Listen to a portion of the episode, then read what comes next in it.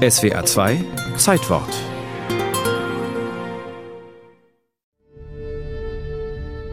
Er erhielt den tödlichen Hieb in den Hals. Dann schlugen sie ihm wie befohlen Kopf und die Hände ab.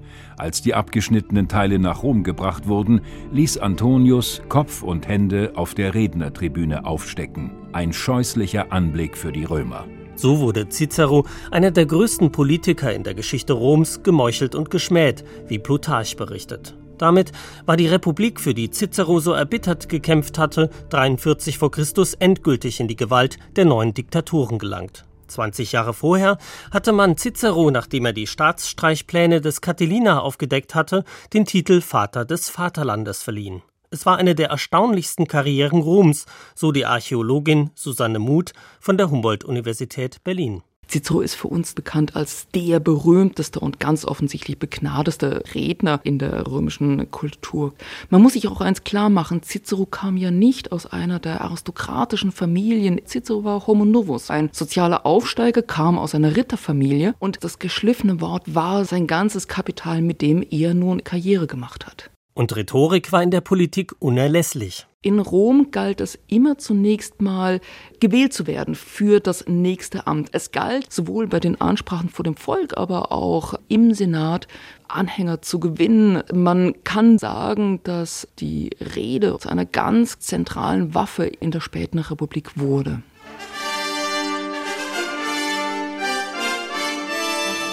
Aber als das politische System mit der Expansion des Reiches unter Druck geriet, zählte immer mehr auch das Schwert. Die vom aristokratischen Senat geführte Republik zeigte sich den sozialen Umwälzungen immer weniger gewachsen. Im ersten Jahrhundert vor Christus entwickelte sich ein Dauerbürgerkrieg, in dem Politiker wie Julius Caesar auftraten, die sich mit militärischen Eroberungen Macht verschafften. 60 vor Christus schlossen Caesar, Pompeius und Crassus ein Bündnis, mit dem sie den Staat dominierten und nach blutigem Bürgerkrieg wurde Caesar de facto Alleinherrscher.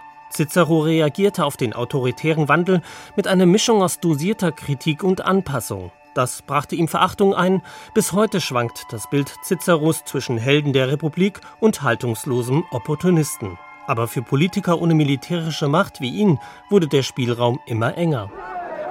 Als Caesar 44 vor Christus ermordet wurde, war Cicero zwar nicht eingeweiht, aber er rechtfertigte die Tat als Tyrannenmord und wurde zum Mann der Stunde. Cicero ist derjenige Politiker, der das größte Ansehen, die größte Autoritas genießt nach der Ermordung Cäsars. Aber es ist doch erstaunlich, wie er sehr zögerlich eingreift. Ich denke, dass in diesem ganzen politischen Chaos nach der Ermordung Cäsars Cicero vielleicht stärker hätte eingreifen können, wenn er einen klaren Plan gehabt hätte und versucht hätte, Politik zu machen.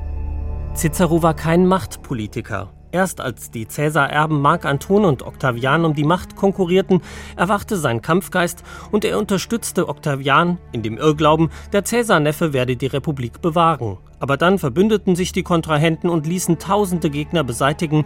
Am 7. Dezember 43 v. Chr. wurde Cicero von Antonius Soldaten ermordet. Ciceros Nachruhm beruht auf seinem schriftstellerischen Werk. Als Politiker ist seine Bilanz ambivalent. Er glaubte, die Strippen ziehen zu können, doch gegen die neuen Usurpatoren funktionierten seine alten republikanischen Strategien nicht mehr und er trug mit feurigen Reden zur Eskalation bei. Aber in den gefährlichsten Stunden stellte er sich den Republikfeinden mutig entgegen. Sein rhetorisches Genie wurde in der folgenden Kaiserzeit, in der Schmeichelreden statt Debatten gefordert waren, nicht mehr gebraucht.